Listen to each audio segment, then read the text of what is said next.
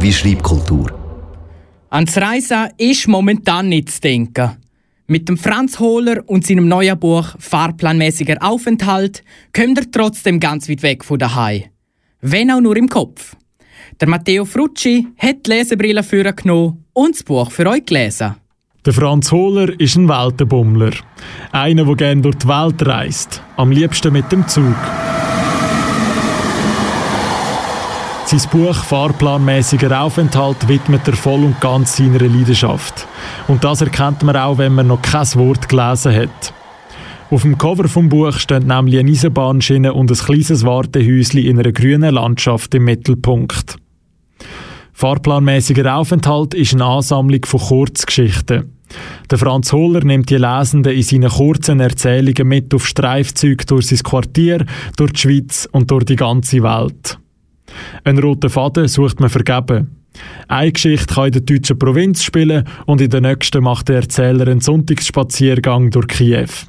Er nimmt uns mit auf Buchmessen, geht Posten im Supermarkt um die oder zum Wandern in den Schweizer Alpen. Fahrplanmäßig nach einem roten Faden verlaufen auch die einzelnen Geschichten nicht. Manchmal weiss man nicht einmal, wo auf der Welt der Franz Hohler gerade ist. Wo aber seine Ansichten und Gefühle sind, ist immer klar. Das Ganze verpackt er auch immer mit einer kleinen Prise Humor. So zum Beispiel in der Erzählung mit dem Titel Zur Trauung. Ein Hoffnungsschimmer und eine Scheidungsquote trafen sich in der Eingangshalle der Stadtverwaltung. Wissen Sie, wo es hier zum Standesamt geht? fragte der Hoffnungsschimmer. Zweiter Stock, Zimmer 201, krächzte die Scheidungsquote. Soll ich mitkommen? Danke, sagte der Hoffnungsschimmer. Ich glaube, ich gehe lieber allein glitt leise die Treppen hinauf und kam gerade noch recht, um einen zarten Glanz auf das Brautpaar zu werfen, als dieses sich lächelnd seine Ringe tauschte.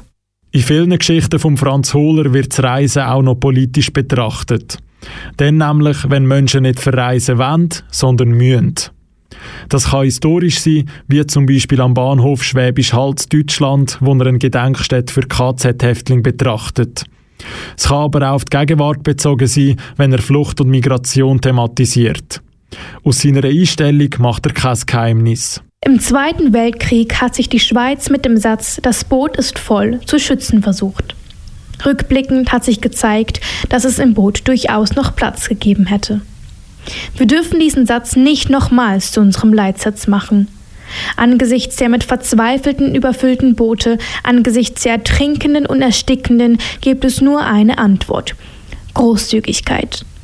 Damit wir uns jetzt und später nicht zu schämen brauchen. In seinem Buch Fahrplanmäßiger Aufenthalt setzt sich der Franz Hohler für mehr Menschlichkeit und Verständnis ein. Für Fremde, für Ältere, für andere.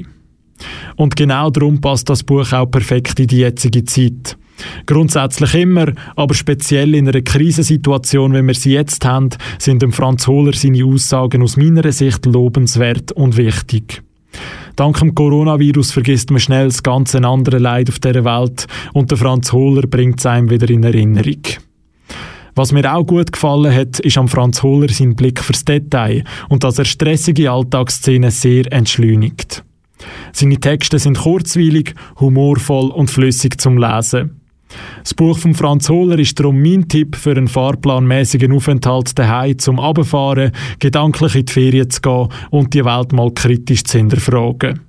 Am Franz Hohler sein Buch Fahrplanmäßiger Aufenthalt ist im Luchterhand Literaturverlag erschienen. Wenn ihr wissen wollt, wie es aktuell um die Schweizer Buchbranche steht, dann schaltet unbedingt nächsten Mittwoch am 6. zu Zoom ein. Dort erfahren wir von Matteo Frucci, wie ein Autor, ein Verlag und ein Buchladen auf den Corona-Lockdown reagiert haben.